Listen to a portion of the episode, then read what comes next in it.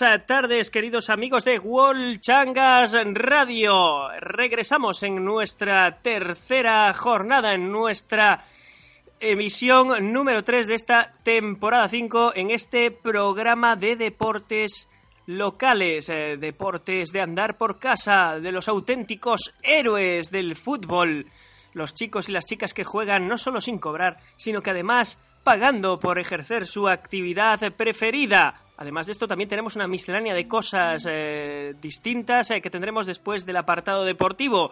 Y tengo, como todas las semanas, a mi derecha al señor Colombo, analista deportivo y mejor persona. Hey, buenas tardes. Y a mi izquierda tenemos hoy, hacía tiempo que no lo teníamos, hoy estamos eh, de fiesta, estamos engalanados, vestidos con smoking, porque además es un día muy especial, lleno de polémicas y de actualidad eh, recalcitrante. Tengo a mi izquierda Víctor, vuestro preferido profeta y analista. Buenas tardes, Víctor. Hola, buenas tardes. Gracias por invitarme a este magnífico programa que está batiendo récords de audiencia en todo Pontevedra. Así es, eh, Víctor sabe dónde están los líderes. Los líderes están en World Changas Radio, el programa más escuchado del podcasting español en eh, la localidad de Bouzas, desde donde emitimos. Si nos estás escuchando desde algún momento del futuro, te saludamos, eh, ya que esto se emite vía podcasting y queda ahí inscrito en las ondas para siempre. Así que nada, si nos escuchas del futuro te saludamos. Buenos días, buenas tardes o buenas noches, dependiendo de cuándo estés. ¿Qué tenemos para hoy? Pues como siempre, ya dijimos que es un programa deportivo, hablaremos sobre la Liga Candela Corucho, la liga preferida de Colombo, una liga de fútbol sala que es una de las que más nivel tiene en la provincia de Pontevedra, una liga amateur. También de Vigo en Shogo, que es la liga más popular de fútbol 7 hay en toda la ciudad de Vigo, la que más fichas deportivas tiene, la que más practicantes atesora. Y también, para finalizar, pero no por ello menos importantes, la Liga Femenina. Hablaremos de las mujeres, de las chicas que también golpean el balón con potencia y meten grandes goles. Tenemos eh, eh, el análisis y la actualidad de la Liga Metropolitana de Fútbol 7 Femenino. Así que iros eh, eh, acomodando en vuestros sofás después del deporte. Daremos, por supuesto, noticias del 20 minutos y hablaremos de la actualidad como la polémica de Balaídos o el partido que está a punto de empezar entre el Celta y el Ajax de Ámsterdam eh, perteneciente a la Copa de la UEFA. De vez en cuando también hablamos del deporte de élite aquí. Así que iros eh, acomodando, sentaros en vuestras camas, sofás, sillas o donde demonios esté, porque va a comenzar Wolchangas Radio. Radio. Yeah.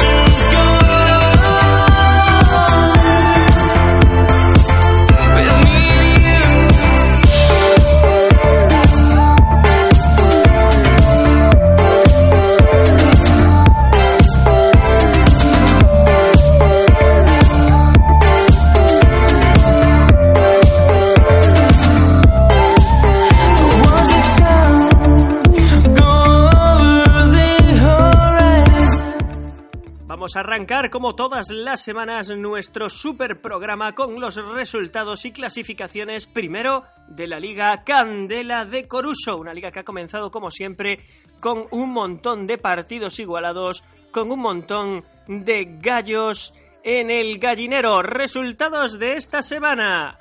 Osurok 3, Cafetería Cacris, eh, Osurok 6, Cafetería Cacris 3. Dices del cuerpo 0, Café Berensogo 4. Charol Servicios 3, 4 Outeiro Beade. Conservas a Rosaleira 5, Adagal Sistemas 7. Barbarillas 2, Comercial Bastos 4.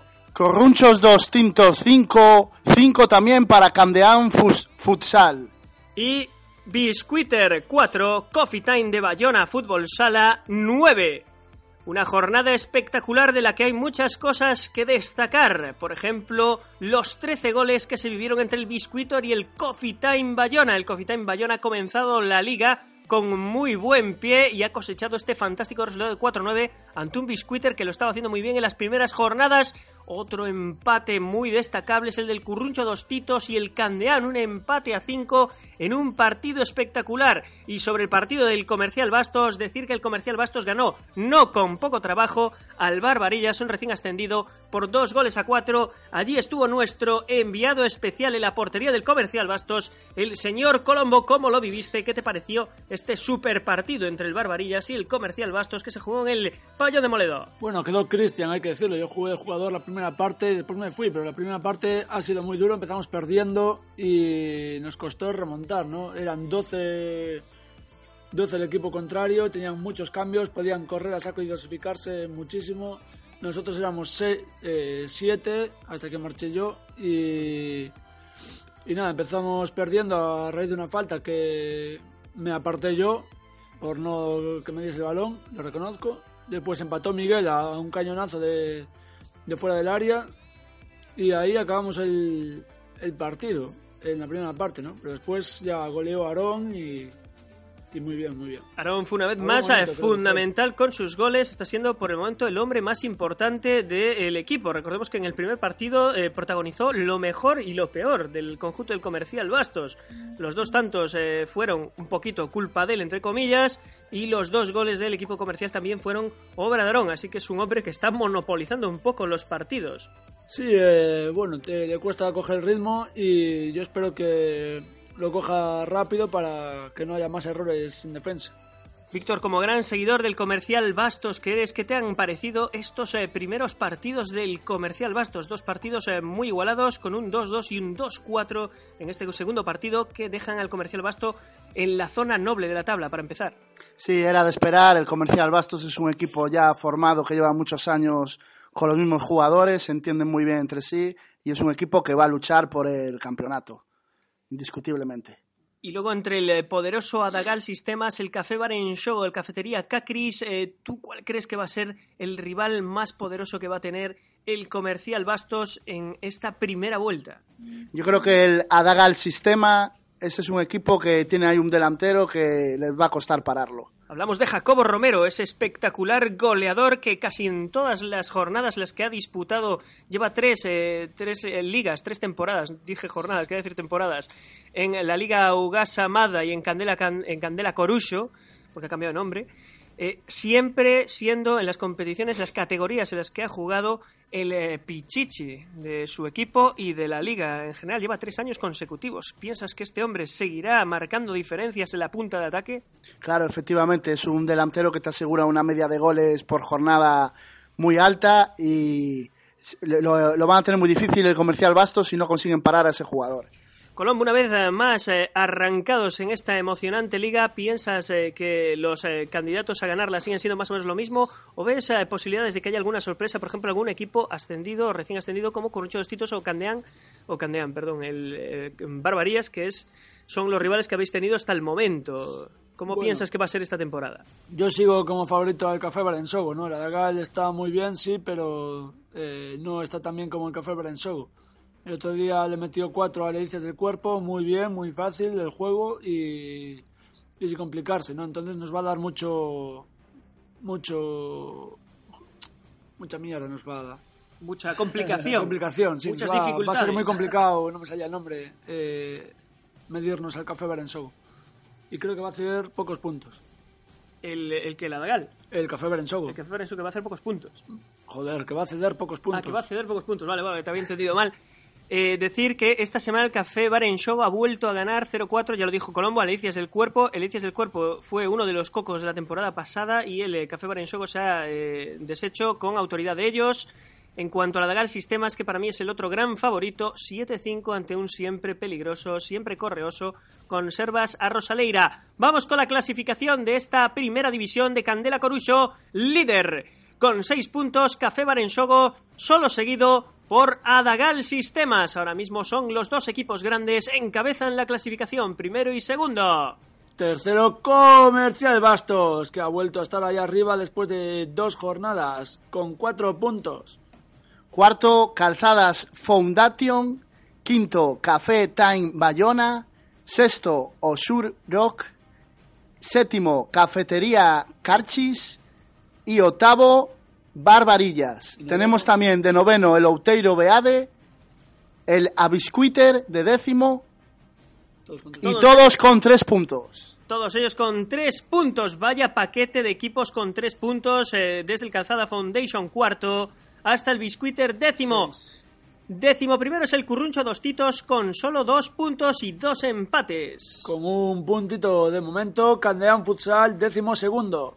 Y con cero puntos tenemos de 13 el Charol Servicios, de 14 el Conserva Rosaleda y de 15 cerrando la clasificación Ledicias del Cuerpo. Ahora mismo descenderían Candeán, Charol, eh, Servicios, Conservas a Rosalía y Delicias del Cuerpo, pero esto no acaba de hacer sino que comenzar. Para la semana que viene, partidos para esta memorable jornada 3 eh, que se nos viene encima. Outeiro Beade contra Conservas a Rosaleira jugarán el viernes a las eh, 11 de la noche en el pabellón de Valladares. El sábado a las 10, el sábado 22 a las 5 y cuarto de la tarde, Coffee Time Bayona contra Charol Servicios en el pabellón de Bayona.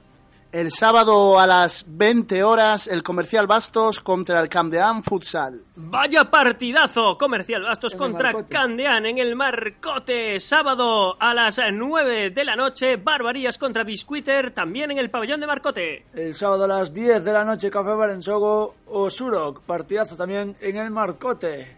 El domingo a las 10 y media el Adagal Sistema contra Ledicias del Cuerpo en Moledo. ¿Cómo empieza la Atención porque la liga comienza con partidos estelares y la semana pasada fue el Café Baren Show contra Ledicias del Cuerpo, esta semana es Adagal Ledicias. Vaya principio de campeonato que tiene Ledicias del Cuerpo y esto también nos dice que los enfrentamientos entre gallitos, entre equipos poderosos van a darse todos seguidos.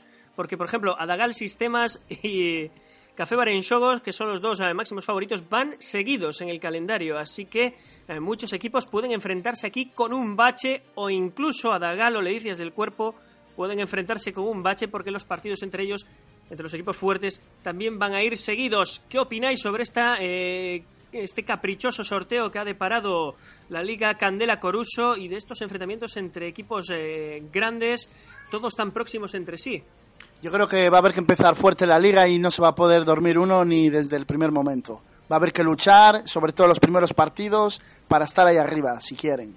Yo creo que va a estar jodida la, ganar la liga este año porque ya todos los equipos fuertes se miden en el principio de temporada y después les va, les va, les va a tocar el, lo fácil, supuestamente, eh, al final de temporada, ¿no? Entonces, eh, con ganar los partidos importantes y no ceder ninguno, o ceder lo menos posible al principio, eh, después es jugar y disfrutar. O sea, ¿tú piensas que va a ser una a temporada rollo complicado. Liga Española? Sí, prácticamente. Y nosotros vamos a sufrir bastante porque como nos tocan sueltos, pues va a ser más complicado. Bueno, pienso un poco parecido con Colombo, como Colombo, pero con reservas, ya que si algo demostró esta liga la temporada pasada fue que los equipos de abajo te roban muchos puntos. Hay equipos tapados, entre comillas, como Outeiro o Shurok o algunos otros que parece que no se están comiendo un colín, parece que están perdiendo todos sus partidos, pero después te complican la vida y de qué manera, porque todos ellos son grandes equipos. Aquí no hay eh, peritas en dulce o prácticamente no hay peritas en dulce en esta emocionante liga. Pasamos a su segunda categoría, la segunda división de Candela Corucho. Estos son los resultados que ha habido en esta jornada 2. Rehabilitados 5, Freixo Rock 1. Plan B5, Cafetería Treu, Huracán 1. Futsal 1, Sacaibos 4. Os de Fora 3, Freixonet 7. Bar Plaza 3, Construcciones Carpintero 3. Pechotes 4, Flat Play 9. A Queimada 3, Bocatería Lalos Brico más 0. Y San Paolis 4, AIG Fútbol Sala 1. Destacable de esta jornada, pues por ejemplo la goleada del Plan B ante el Atreu Huracán. El Atreu empezó con un eh, punto en la primera jornada, pero ha visto bloqueada su progresión en esta, endosándole cinco goles al equipo de Iván. 5-1 también quedó el Rehabilitados contra el Freixo Rock. El Rehabilitados ha comenzado bien el campeonato y el partido con más goles ha sido sin duda el Pechotes Fair Play. 13 goles hemos visto en este partido, 4-9 victoria para el equipo de Pablo Grille, del que tendremos, por cierto, después la crónica, que nos ha mandado una crónica Pablo Grille y la vamos a leer aquí para que todos os enteréis de cómo ha sido este partido. Ha habido mucha polémica en el bar Plaza Construcciones Carpintero, luego veremos eh, por qué también un partido súper polémico con un final agónico. Sí, yo creo que ahí el árbitro tuvo que poner un poco más de... Se le fue, se le fue el partido de las manos. Eso es lo que me comentan, vamos.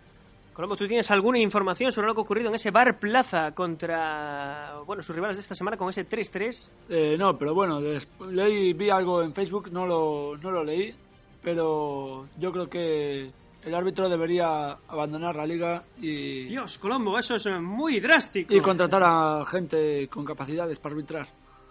Yo voy a romper una lanza en favor de los árbitros porque opino, opino sinceramente que eh, arbitrar es lo más difícil que hay. Es muy complicado realmente arbitrar partido. Estoy buscando La crónica. la crónica, esa polémica que hubo. Creo que está abajo. Por ahora no la encuentro. ¿Abajo de dónde? Eh, ahí, arriba, arriba, ahí. Aquí, aquí estás, efectivamente. Bar Plaza 3, Construcciones Carpintero 3, partido muy disputada con la baja de Diego Portu Cristian. Estos fueron las bajas. Diego y David también estaban eh, tocados, pero al final acabaron jugando escasos minutos para ayudar como pudieron al equipo. Hubo un gran fallo arbitral, y aquí lo ponen con mayúsculas, al final del partido. Expongo los hechos. Construcciones Carpintero con el 3 a 3 siguió con el portero jugador. Recuperamos el balón, sacamos rápidos y, ya en su campo, al borde del área, un jugador del Construcciones eh, Carpintero entra a King, que es el jugador que estaba ahí en la punta de ataque del equipo del Bar Plaza, le hace la falta y eh, debería de haber sido expulsión. Porque estaba a menos de tres metros y llevaba para empujarla a placer. El árbitro, en vez de, de- de Fran, dejar seguir sorprende como llevaba no, o sea, el rollo es que la pitó. En vez de dejar seguir como llevaba haciendo durante todo el partido, eh, se le calentó el pito y pitó falta. Tres puntos que nos han levantado con un fallo arbitral eh, que no merecíamos en este partido que defendimos bien y marcamos eh, el ritmo durante todo el partido. Bueno, yo voy a decir que sí iba a marcar, o sea, aquí fue un problema, por lo que leí aquí, de ley de la ventaja. El jugador del Bar Plaza iba a marcar gol, pero como hubo una falta previa, el árbitro ya tenía el pito en la boca y se le escapó el silbato, por lo tanto pitó y este gol no subió de- al final al marcador porque había invalidado la jugada. Eh, bueno, sí, eh, pienso que es un fallo arbitral, pero que una vez pita no se puede hacer nada. No pensamos que lo haya hecho a propósito porque la falta la pitó a favor, pero que expulsarlo, que no tampoco. se... Sí, pero bueno, que la clave está en que se, Sí, que deje se precipita. No, Víctor, ¿tú qué opinas? Bueno, yo creo que vamos a tener que seguir más de cerca a este árbitro y veremos a ver si no, si no comete más errores como esto. Sí, sí, porque la verdad sí que ha sido un fallo muy grave y este ha sido uno de sus fallos, pero me cuentan que durante todo el partido hubo algún fallito más. Tus gargantas profundas te dicen que el, el árbitro no fue ecuánime. Efectivamente, no fue ecuánime, por eso quiero seguir con lupa a este árbitro en los sucesivos partidos. Yo voy a ejercer de poli bueno y voy a defender al árbitro. Pienso que eh, pita la falta a favor, es decir, él no quiere perjudicar al equipo que es objeto de falta. Desgraciadamente, la deriva de la jugada y su precipitación pues hacen que esta importante acción, eh, pues ese gol no suba al marcador y por tanto perjudica al, al equipo que había recibido la falta. Eh, Pero debería son, son fallos que, eh, Que no lo expulsó. Eh, sí, pero Ya bueno, Son dos fallos. pero el partido ya estaba muy caliente, Colombo, eh, es él no quiere expulsar. se expulsa en una Jugada jugada final. Él quería pitar el final, por eso seguramente tenía el pito en la boca. Yo que comer, he arbitrado vamos muchos partidos, sé que es muy difícil arbitrar y comprendo este error completamente. Pienso que es un error humano. Tú no sabes arbitrar, tú vas con pantalones vaqueros a arbitrar. Es y, cierto. y no cobras por ello. No Ta- cobras por ello. También es cierto, cobro, pero igual físicamente. Aparte de una liga que nos, que nos jugamos tanto, yo creo que los árbitros tienen que ponerse más las pilas. Seguimos adelante con nuestros relatos. Buscamos la crónica de Pablo Grille. Mientras la busco, no sé si queréis decir algo más de este emocionante partido del Bar Plaza que ha sido la polémica de la semana. Bueno, que, Allí, allí, mi compañero. que aprendan de los errores y. y ¿Qué es lo que hay? A seguir con la liga. Ya está. Sí, yo creo que también muchas veces es muy fácil echar la culpa al árbitro, pero hay que seguir luchando y los resultados llegarán.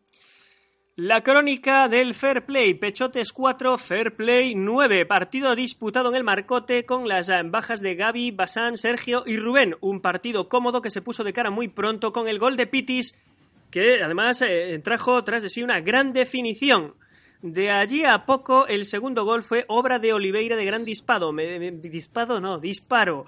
Mediada esta parte, gol de Bow. Acto seguido, nueva contra y gol de Bow en un pase al segundo palo. Y casi al final de la primera eh, mitad, gol de Pablo Grille tras pared con Goberna. Al descanso se llegó con 0-5. Bueno, parecía que el partido estaba más que sentenciado. 0-5, pienso que es un, una losa prácticamente eh, que no se puede levantar, Colombo. Sí, yo creo que, bueno, sí que se puede levantar porque el equipo que vaya al 5-0 tiende a relajarse muchísimo y después te pasa factura. No es la primera vez que nos remontan un 7-0, Iván. Eh, bueno, eso solo nos pasó una vez, gracias a Dios. Eh, con un 0-5, ¿cómo te sientes al descanso, Víctor? Hombre, la verdad te sientes muy relajado y dejas entrar a los jugadores que, que tienen menos minutos para que, efectivamente, para que jueguen un poquito más. Y si estuvieras en la parte perdedora del partido, ¿cómo afrontarías un partido que ya vas perdiendo 0-5? ¿Te irías al ataque al máximo que ya dices, me da igual perder por más, eh, voy a intentar empatar? ¿O por el contrario dirías, nos están metiendo una marimba y me voy a encerrar para que me metan los menos posibles en el segundo tiempo? Claro, yo soy un jugador que, que me voy al ataque e intento darle la vuelta al partido aunque chupe luego 10, pero por lo menos intentarlo hasta el último minuto. Es valiente Víctor, ¿cómo lo fueron los jugadores del Pechotes? La segunda parte no tuvo mucha intensidad eh, en defensa por parte del Fair Play, así que se llegó al final con un 4-9 tras una reacción del Pechotes que no sé si llegó a creer, no creo porque el, Fair Play tuvo controlado el encuentro en todo momento, pero que bueno, al final llegaron esos eh, cuatro goles que bueno, de alguna manera maquillan el resultado, es decir, el eh, Pechotes jugó a tu estilo ofensivo. Claro, claro, lo han intentado y muy bien por ellos, pero se encontraron contra un fair play que con el jugador este, el Pablo Grille, que la verdad ha sido el mejor jugador del partido con tres goles, ha sido un espectáculo, ha dado, yo creo que ha podido marcar algún gol más, pero se lo ha dejado a sus compañeros también.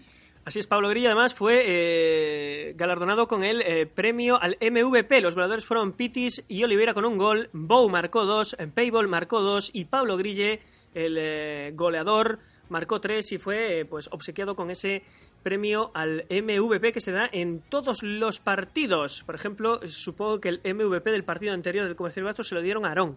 Aarón por todos sus fallos y por todos sus... y este anterior también. Aarón. Monopoliza el fútbol, Aarón. Claro. Todo para él. Seguimos adelante con nuestros relatos, con nuestras cositas de, la liga.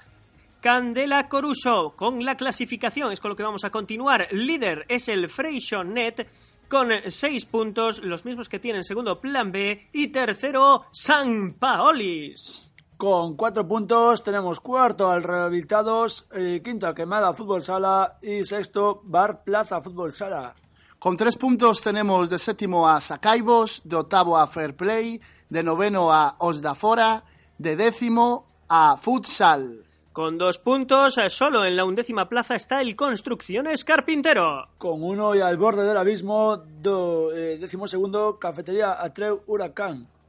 Y con cero puntos tenemos a Aiga FC, Bocata Lalo Bricomax, de 15 tenemos a Freixo Rock y de último a Pechotes FS. Parece que la cuchara de madera se va a jugar entre AIG, Bocataría, Los Micro, Bricomax, Freixo y Pechotes por el momento, porque seguramente aquí va a haber giros de guion inesperado. Pasamos con los horarios. Jornada 3 eh, para este fin de semana comienza mañana a las 9 de la noche entre AIG Fútbol Sala y Pechotes Fútbol Sala. Jugarán, se medirán en el pabellón de Moledo. El sábado a las tres y media del mediodía, Cafetería Atreu Huracán contra Quemada en el Estadio del Marcote. Sábado a las 16 y cuarto, Bar Plaza contra Futsal en Bayona. A las eh, cuatro y media, Freixo Rock contra Plan B en el pabellón de Marcote. El sábado a las cinco y media de la tarde, Sacallevo San Paolis en el Marcote.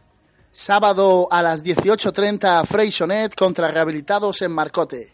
Y solo un partido el domingo, a las cuatro y media se medirán el Fair Play contra Os de Fora, partido muy bonito, muy interesante, muy atractivo, lo harán además en el mejor campo de la liga de, la liga, de esta segunda división, el pabellón de Valladares. Es nuestro campo preferido. ¿Has jugado alguna vez en el pabellón de Valladares, Víctor? Sí, he jugado en el pabellón de Valladares y la verdad muy bonito, muy bueno y ahí bu- buenas tardes de fútbol se, se han jugado ahí.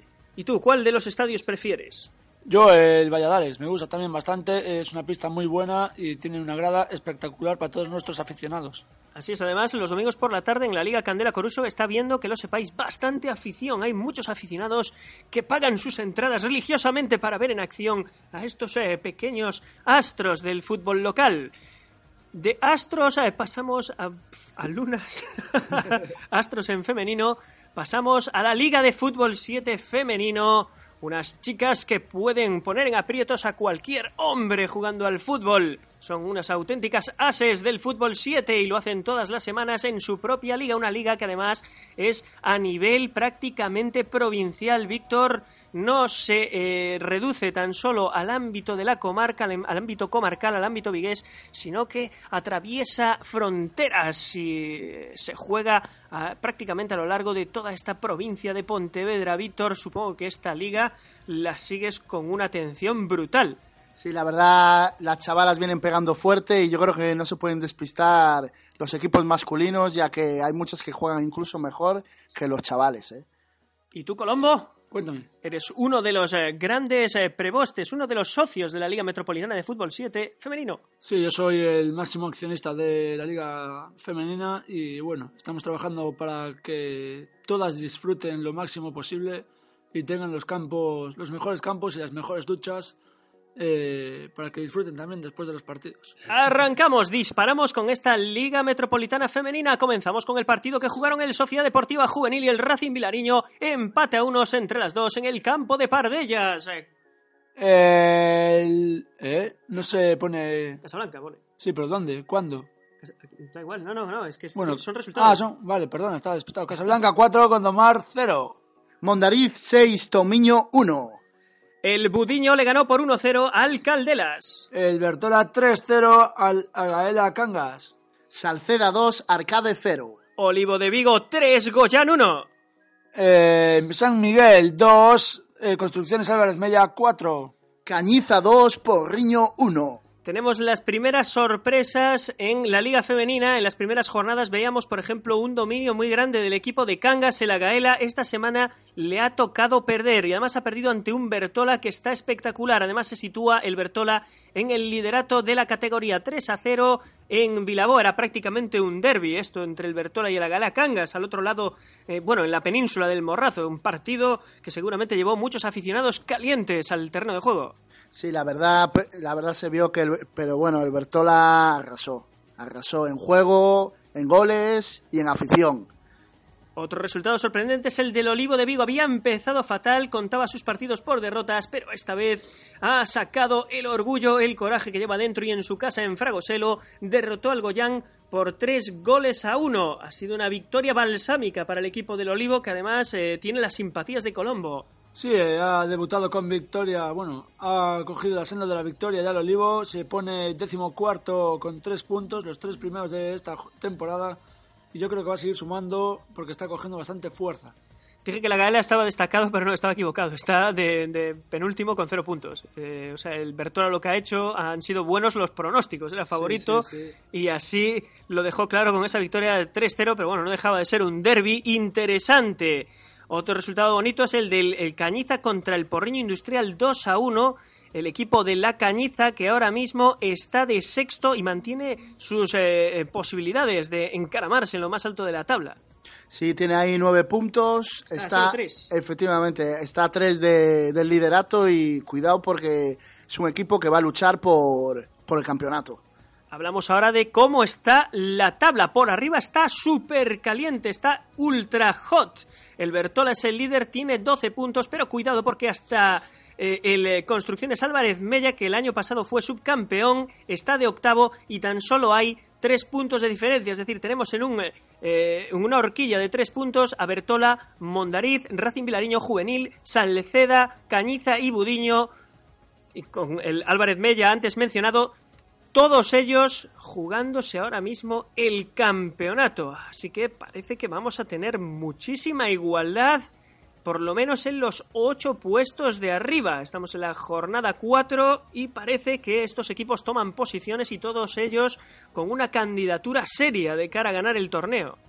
Bueno, yo quiero hacer también mi puesta particular por el Casablanca, que solo tiene tres puntos, pero espero que esté ahí arriba entre los grandes. Casablanca que además ganó por primera vez esta jornada. Casablanca y Olivo, los dos equipos de Vigo que han conseguido reaccionar en la jornada 4. Veremos qué es lo que les eh, depara de aquí en adelante este campeonato femenino de fútbol 7 que se ha puesto yo creo que un poquito más interesante esta semana de lo que lo estaba la semana pasada. Sí, eh, yo creo que el Casablanca tiene buen equipo este año y va a dar mucho de qué hablar y va a quedar entre los 10 primeros. Damos la clasificación rápidamente. Líder Bertola con 12 puntos, los mismos que tiene Mondariz. Ellos dos comandan la clasificación en solitario en lo más alto del top. Eh, tercero Racing Vilariño y cuarto SD Juvenil, los dos con 10 puntos. Con nueve puntos, Salcedo, Cañiza, Budiño, Álvarez Mella y Arcade. No, el Arcade tiene 6 y está de noveno. Ahí. Bueno, con 6 puntos, como dijo mi Cuatro, com- cuatro, cuatro. ¿Con cuatro ya? Vale, pues, pues con cuatro el Goyán décimo. Con tres puntos el Casablanca, el Porriño, Candelas y Olivo Vigo. Y Gondomar. Y el Gondomar, que el año pasado fue colista, este año ya ha conseguido sus, tris- sus tres primeros puntos y está decimoquinto, con un punto tan solo en solitario. Decimosexto encontramos al San Miguel. Y eh, con cero puntos el Gaela Cangas con cero y el Tomiño, que el año pasado estaba todo pe arriba y este año no ha conseguido ningún punto. Hablamos de la lucha por el título, ocho equipos luchando ahora mismo por ese galardón, por la cuchara de madera tendríamos ahora mismo a San Miguel, a Galacangas y Tomiño como equipos destacados para evitar esa última plaza por el momento. Tan solo está empezando el campeonato y yo siempre digo que hasta la jornada 10, chicos, no se puede decir absolutamente nada. A partir de la jornada 10 sí ya vemos más o menos dónde está situado cada cual, pero hasta ese momento las eh, cinco primeras jornadas sobre todo son francamente eh, poco aclarativas. Sí, me sorprende la, la clasificación el Tomiño que está ahí abajo con 16 goles encajados. La verdad, no me esperaba eso de ellos. Tenías unas expectativas más altas cuando se inició la temporada. Sí, porque el Tomiño yo creo que tiene un buen equipo también para estar ahí arriba. Me sorprende.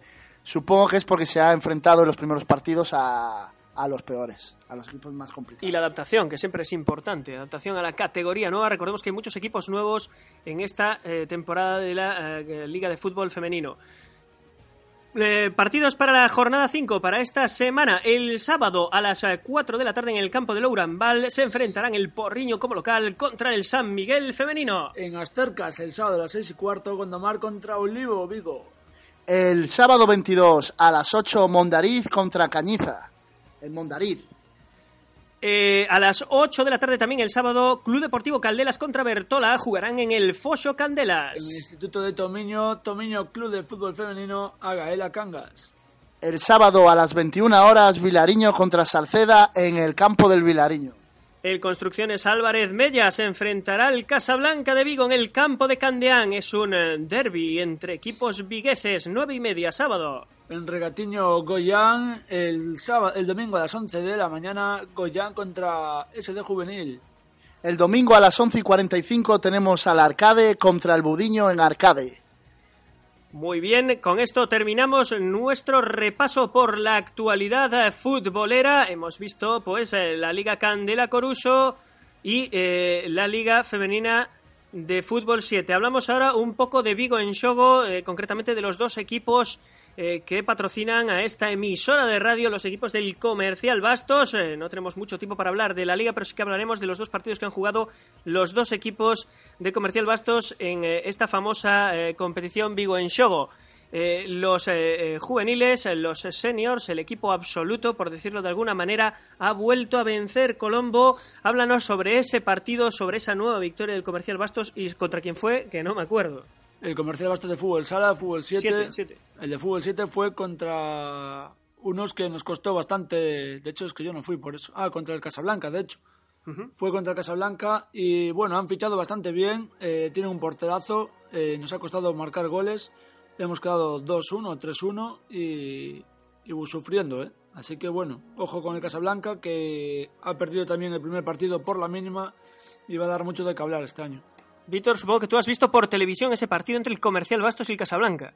Sí, la verdad, yo creo que el comercial Bastos tiene que engranar un poquito más y a ver si los jugadores empiezan a carburar ya porque han sufrido bastante en ese partido. Tenemos que decir, Víctor, que el grueso del equipo, eh, la columna vertebral, los jugadores más importantes del Comercial Bastos, al contrario de lo que pasa en otros campeonatos de Vigo en Shogo, son más o menos los mismos que estaban jugando el torneo de Bouzas, ese equipo que tan buenas sensaciones dio este verano, consiguiendo ese galardón, el máximo que se puede conseguir en la ciudad de Vigo. Sí, yo creo que uno de sus grandes jugadores es el portero Colombo, eh, ya que es un jugador que tira del equipo y muy bien, a mí me gusta mucho. Yo estoy contigo, Víctor. Estoy contigo en todo. En cuanto a los veteranos, consiguieron vencer su partido, se deshicieron por eh, tres goles a dos eh, de sus rivales de esta semana. Ese partido sí lo vio Colombo. ¿Qué puedes decirnos de ese encuentro tan difícil que jugó el Comercial Bastos 3 a 2? Resultado apretado, aunque tengo entendido que el Comercial Bastos estuvo siempre eh, con el control del marcador en este encuentro. Sí, sí, empezamos, empezaron marcando ah, el gol por David, el gran defensa que tenéis ahí. Eh, y bueno, después se marcó Mauro de cabeza, eh, golazo. Y bueno, ahí ya se relajaron un poco. Y, pero bueno, siempre tuvieron el, ¿no? el control del partido, moviendo de un lado para otro, tal. Pero en una falta que no tenía casi ni importancia, eh, se le han puesto delante a Gonzalo se ha apartado Noli de, ¿sabes? De esto de que estás ahí cubriendo al defensa, te apartas, Gonza tuvo reflejo, la paró, pero el que estaba en el segundo palo ya, ya solo tuvo que empujarla. Pero bueno, el partido controlado, después 3-1 y, ¿sabes? Siempre a favor, el resultado nunca con problemas, solo en esos instantes. Y después se complicó un poquito por el penalti que hizo Mitchell, creo. Eh, llegó tarde a una, le pegó una patada y el árbitro pitó falta. Estamos en la recta final del partido. Sí, sí, sí, todo esto en la recta final ya del penalti. Y bueno, 3-2, eh, maquillando el resultado. Pero nada, eh, control del partido y contentos. La putada fue madrugar, eso sí. Esto es lo que le jodió a Colombo, que tuvo que ir a cubrir ese partido para World Changas en Radio. Eh, Víctor, ya por último, eh, quiero pedirte tu opinión, eh, tus expectativas sobre este nuevo equipo del Comercial Bastos de veteranos, equipo de reciente creación, es su primera temporada en esto de Vigo en Shogo. Tuvo problemas en el torneo de Bouzas, problemas de adaptación eh, muy notables, además estaba enfrentando a los mejores equipos, a la... A la a la florinata del fútbol vigués, sobre todo en veteranos. Y eh, salió bastante mal parado el torneo de botas, pero parece que está siendo más competitivo en este arranque de Vigo en Show, con dos partidos disputados, dos victorias y además haciendo un fútbol bastante interesante. Sí, porque conserva a los grandes jugadores, jugadores básicos como Fonseca, como Mitchell, No, Fonseca no. ¿no? Bueno, pues sería bueno ficharlo, yo creo que podía dar mucho en ese equipo, ¿eh? Y tirar para adelante del equipo. Yo creo que tienen que concentrarse, seguir haciendo su juego, su fútbol, y al final de temporada terminarán ahí luchando por el campeonato. Esta semana en Vigo en Shogo tenemos una- un par de partidos estelares justo antes del derby del que hablaremos ahora, de ese Celta Deportivo de La Coruña que enfrentará en Balaídos a los dos mejores equipos del fútbol gallego. Eh, pues justo antes, como teloneros, como aperitivo, podéis ir a mm, Traviesas y ver los encuentros tanto del fútbol 7 eh, bastos en veteranos como el de los jóvenes. Es decir, gran espectáculo de fútbol y seguramente tantos también en Traviesas a las 11 de la mañana. Jugarán la ambos equipos. Porque no puede ser que los protagonistas eh, pongan el partido antes que los teloneros, ¿no? Eh, O sea, ¿tú crees que los teloneros deben de ser Celta y Depor? Vamos. Claro, tenían que jugar el Celta y Depor a las 11 y después el comercial de bastos de veteranos y los jóvenes eh, después, y embalaídos. Es, al fin y al cabo, el espectáculo que todos quieren ver. Por supuesto. Sí, yo opino como Colombo, ya que el Celta Depor es que está ese partido, se sabe quién va a ganar, sobrado el Celta, y ese partido pues está todo dicho. Muy bien, queridos amigos, quedan 19 minutos de la programa. Tienes la alineación del Celta ahora para el partido del Haya que se ha comenzado ya. Sí, y tenemos en portería a Rubén Blanco, en defensa plana Sergi Gómez, Fontás y Roncalia. En medio, Radoya, Tucu, Hernández, Lemo, Señé, Pione, Sisto y Guidetti. Ese es el once titular con el que salta el Celta de Vigo al terreno de juego de Balaidos para medirse a un histórico del fútbol europeo como lo es el Ajax de Ámsterdam. Partido de lujito el que tenemos esta tarde en Vigo entre dos equipos que además eh, suelen apostar por un fútbol bastante interesante para el espectador. Celta de Vigo, Ajax. Estaremos con un ojo puesto en los eh, 18 minutos que nos restan de programa en los que hablaremos de, distintas cosas. Vamos a hablar de noticias locas, daremos esta. eh, noticias del 20 minutos. Colombo tiene una noticia de última hora. Adelante, Colombo. Última hora que me está troleando aquí. Un hombre se atrinchera en un juzgado de Vigo tras enterarse de que debe ir a, la pris- a prisión por no pagar 150 euros de multa. Fueron necesarios cinco policías para reducirlo y las funcionarias reclaman más medidas de seguridad y que la policía patrulla por los juzgados número 2 de Vigo. Esta es una noticia con muchas aristas. Eh, primero nos llama la atención de que alguien puede ir a la, a la cárcel por deber tan solo 150 euros, que no es que sea una, duda una deuda astronómica. Y eh, otra cosa que nos llama la atención, cinco tíos para reducir a uno solo. Debía de ser un hombre muy grande. Bueno, la pequeña, la primera duda, yo creo que tenía algún antecedente más por ahí, por eso lo han metido a la cárcel. Si no, está claro que no, no ingresa, no lo meten en prisión. ¿Y qué Yo opinas? creo- eh? Víctor, ¿eh? Yo creo que algo tenía que tener más porque 150 euros no... ¿Pensáis que había algo más detrás de esta detención? Sí, yo creo que sí. Mm, Y bueno, pues eh, eh, vamos a hacer una pequeña pausa en el camino. Nos quedan ya solo 17 minutos. ¿Cómo corre el tiempo? Es que es un no parar. Qué rápido se va cuando estás disfrutando. 17 minutos nos quedan de World Changas Radio. Hacemos una pequeña pausa para enjuagar las gargantas y continuamos pues con noticias de 20 minutos y otras cosas. Aparte de tener un ojo puesto en el partido del Celta de Vigo. Eh, un alto en el camino, desperezaros un poquito y continuamos con la parte final, con la recta final ya de World Changas Radio. ¡Radio!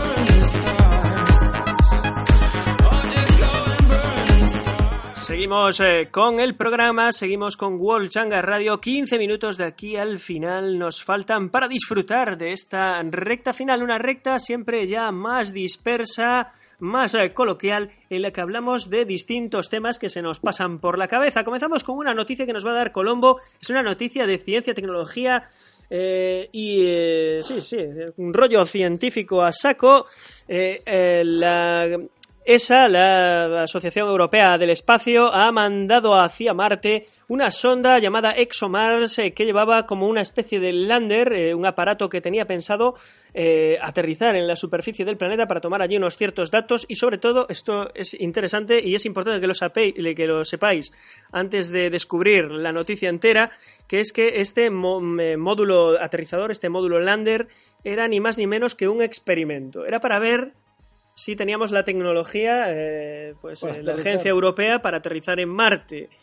La sonda que orbita el planeta, de puta madre, todo ha salido muy bien, se ha insertado en órbita correctamente, todos los sistemas eh, funcionan perfectamente, pero el aterrizador, pues resulta que no, que hacen falta más pruebas de este estilo, de este estilo porque todo indica a que el aterrizador que se llama Schiaparelli, eh, pues se le ha pegado, se ha pegado un ostión sobre la superficie de Marte y ha quedado hecho una mierda. Es decir, no hemos sido capaces los europeos de aterrizar todavía en Marte.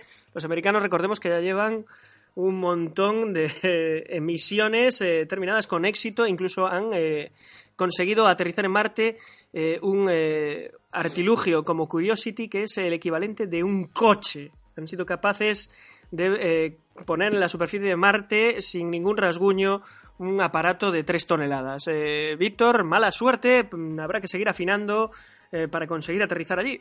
Bueno, yo creo que ahí había que cortar algún par de cabezas porque eso es un estudio de muchos años, hay mucho dinero ahí invertido y me parece una auténtica chapuzada eso de que no, no hayan visto pues ese, ese problema al aterrizar. No, pero bueno, tenéis que entender que esta eh, misión funcionaba como test. O sea que la posibilidad de pegarse un golpe contra la superficie mm, era contemplada como algo grande.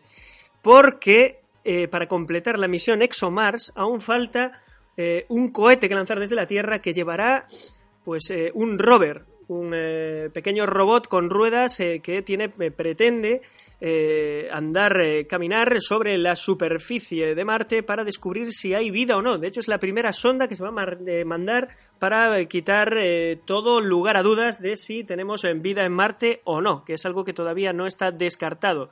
Posibilidad, por ejemplo, de vida microbiana. Pues se va a lanzar una sonda europea que tiene previsto eso. El problema es que tiene que aterrizar y eh, como nunca se había hecho, pues han mandado este primer asalto, que era una sonda pequeñita que realmente lo único que trataba era de aterrizar para ver si eran capaces o no. Han visto que no han sido capaces y por lo tanto el test por ahora es negativo, pero bueno, tampoco pienso que haya que cortar cabezas cuando eh, realmente no se ha perdido demasiado. Simplemente eh, ha sido un mazazo para la expedición que supongo que tendrá que lanzar otro tipo de prueba antes de mandar el rover real, que ahí es donde se perderían los millones de euros a los que seguramente se supone que se refiere Víctor.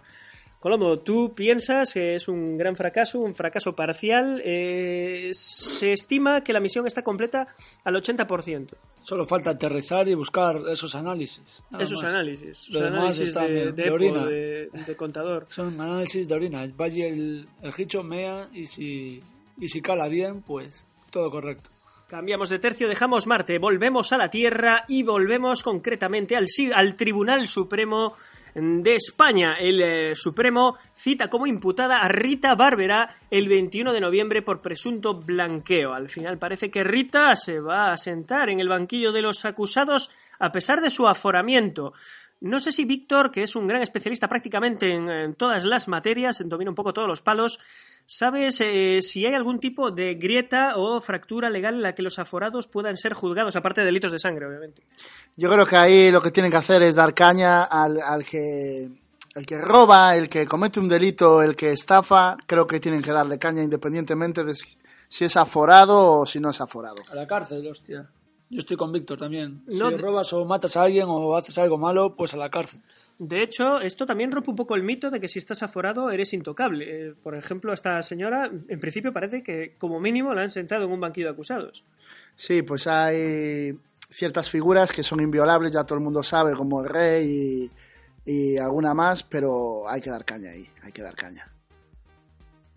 Eh, continuamos eh, con más noticias. Algo le pasa a Nadal. Nadal tiene problemas eh, físicos bastante serios. Ha decidido poner fin a la temporada. Dice que se ve obligado a parar por distintos problemas físicos y mentales. Lleva dos o tres años Nadal que está se ve en clara mm, decadencia deportiva.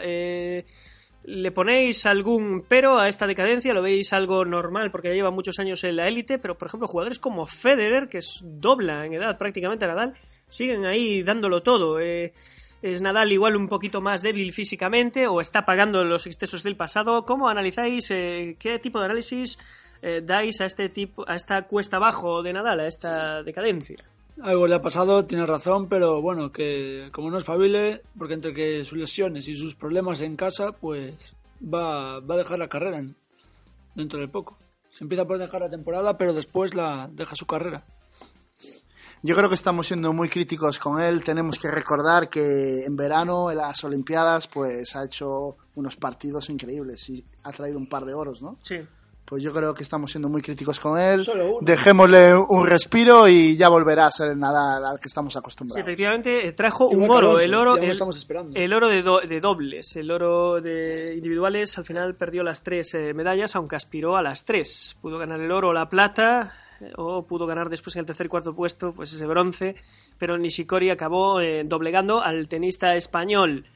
Yo no hago una crítica de Nadal, no se le puede criticar, creo que es uno de los mejores deportistas españoles de la historia y su capacidad de sacrificio ha quedado retratada en multitud de ocasiones, no le tiene nada que demostrar a nadie. Pero sí que creo que puede ser conveniente el analizar el porqué de esta decadencia, que yo creo que también llega un, es un poco precoz. Es un Eh, hay, hay otros eh, tenistas de la misma edad que, bueno, más o menos mantienen un nivel. Si también es cierto que no llegaron a, a ese nivel de brillo al que llegó el jugador de Manacor. Yo tiene, tiene mi confianza Nadal y mi a- todo mi apoyo y esto es un pequeño bache y en breve volverá a estar ahí arriba otra Yo desde que dejó tirado a Muguruza en las Olimpiadas no quiero saber nada de él.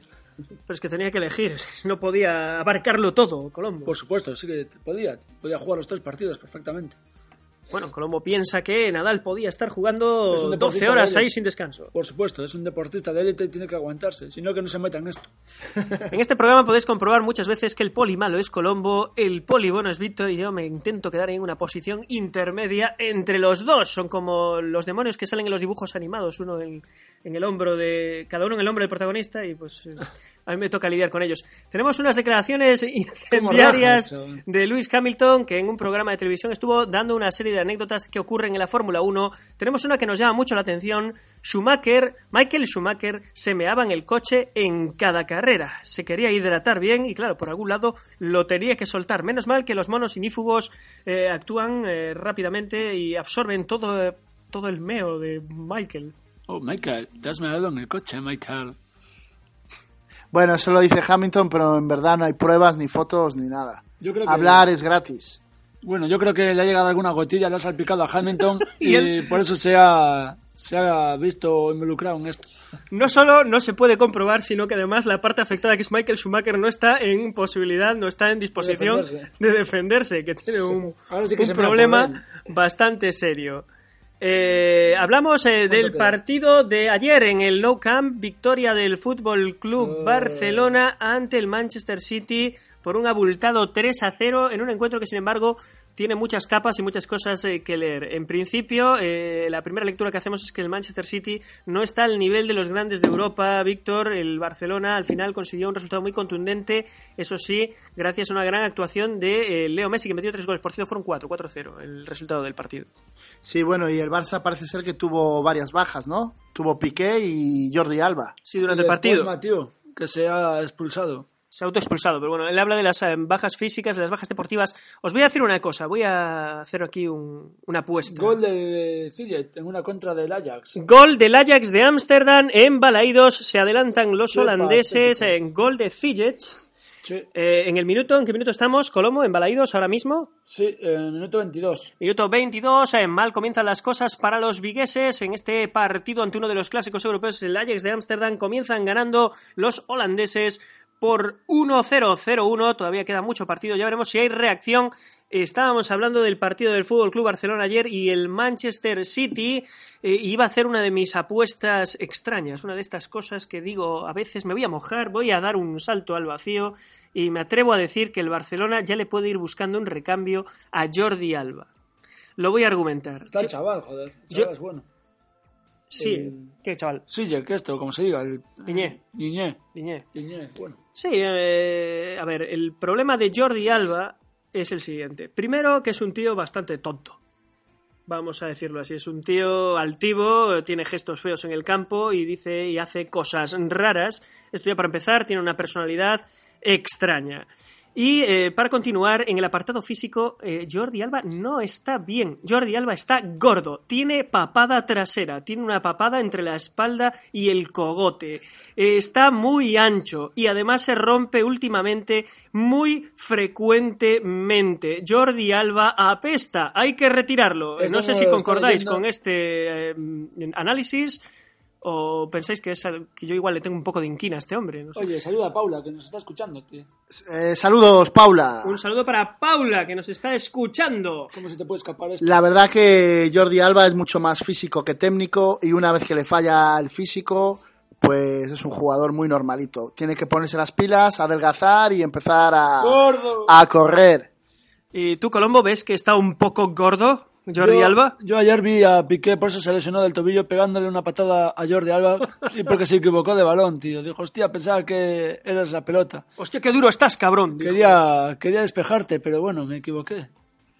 Pues eh, Jordi Alba, que ahora mismo eh, pensamos que si hay un jugador que sobra en la plantilla blaugrana, tal vez sea este lateral, que tuvo, sí, un momento dulce cuando aquella Eurocopa en la que fue el jugador revelación, pero que con los años ha ido poco a poco a menos, como Nadal, pero sin quedar simpático. Es como la policía local de... Bueno, a mí en esa plantilla también me sobra el portero, ¿eh? El Ter portero. Ter Stegen es un portero que a mí no me acaba de convencer. Hostia, Víctor, ayer fue Ayer uno de los partido. mejores, si no decir el mejor del Barça. Ha hecho dos paradones, eh, Espectaculares, pues sí, de nota. Sí, es un día, un día bueno, lo tiene cualquiera, pero tú Gracias mira a contra el Celta, por ejemplo. es Gracias un- a Ter Stegen ganamos esos tres puntos. Han perdido ahí tres puntos y, y más que van a perder. No, pero bueno, aquí la crítica que se le hace a Ter Stegen en el partido de Vigo no es exactamente que el tío cante. El problema de Ter Stegen en este partido fue que realmente al jugar de libre, al ser el, el último defensor de fútbol Barcelona, al, al tener que jugar de, de último defensor, de jugar con el balón de cara, eh, su fallo obviamente se va a pagar siempre con gol rival. Eh, arriesgan para tener también ventaja a la hora de tener salida del balón. Es decir, eh, es más un problema táctico que un problema del portero como portero. Es decir, aquí estaríamos hablando de una crítica al portero como futbolista. Pero también tenemos que decir que lo que hace un libre no es tan sencillo. Es decir, estamos hablando de que el portero, aparte de que ser- tener que ser un buen portero, también tiene que ser un excelente jugador. Entonces, eh, aquí le echamos la culpa. A los porteros se está criticando, Enrique. se está criticando a Bravo también en Inglaterra por el mismo motivo. Arriesgan, arriesgan mucho. Está claro que el fútbol está inventado y yo no sé por qué se pone a inventar que si el portero tiene que ser libre o dentro de poco va a acabar de delantero centro. Empezaron por Piqué, Piqué ya sube y Sergio Ramos. Dentro de poco lo hará, lo hará el portero. Mira, Palop metió el gol de la Eurocopa, de la Euroliga. Estamos hablando de equipos muy ofensivos como el Barcelona y el Manchester City, equipos que siempre quieren tener la posesión. Una de las claves para mantener la posesión, sobre todo en la última línea, es tener un jugador más para hacer paredes. Que es el Y portero. ellos aprovechan al portero para ese menester, para ese asunto. De esta Alba, manera, que hace por dos. Sí, eh, daros cuenta de que eh, si utilizamos al portero como libre, como otro central más, aunque nos presionen con tres hombres, tenemos un hombre más. Eh, pienso que está pensado incluso para un momento en el que el equipo rival se le ocurra subir a presionarte, es decir, es el máximo riesgo posible. Sí, bueno, yo opino que la mejor defensa siempre es un buen ataque, entonces que se dejen de mover el balón por ahí abajo y lo manden para arriba. Que Quieres un fútbol más vertical. A mí, Más que, a mí me convence mucho la forma de jugar eh, del guardiolismo. El- me, gusta el mantener la posesión, me gusta que el equipo juegue al fútbol, creo que los futbolistas se lo pasan mejor, el desgaste es muy grande y si se complementa eso con un fútbol total, con esa gran presión y recuperar el balón a los 10 segundos, creo que estamos ante equipos que pueden rayar la excelencia futbolística. Por ejemplo, el Madrid es en todo lo contrario, se adapta más al partido, eh, está más cómodo sin balón, pero nunca llega a la excelencia. Ha tenido grandes equipos, ha sido un equipo campeón, de hecho es el que más eh, historial y más palmarés tiene, bien. pero nunca llega a esa excelencia de fútbol al que llegó el equipo del Barcelona, por ejemplo, en la época de Cruyff, en el primer año de Guardiola, que Hace es las mejores espectacular. contras el Madrid, pero no, no acaba de convencer. Chicos, nos quedan 18 segundos de vamos. programa, tenemos que irnos, vámonos despidiendo. Primero se despide Víctor. Buenas noches a todos y a ver si gana el Celta y un placer para mí estar con vosotros. Se despide el señor Colombo. Nada, gracias Víctor por venir a este gran programa y un placer a todos. Y yo también Dale más potencia a tu primavera con The Home Depot. Obtén una potencia similar a la de la gasolina para podar, recortar y soplar con el sistema OnePlus de 18 voltios de Ryobi desde solo 89 dólares. Potencia para podar un tercio de un acre con una carga. Potencia para recortar el césped que dura hasta dos horas.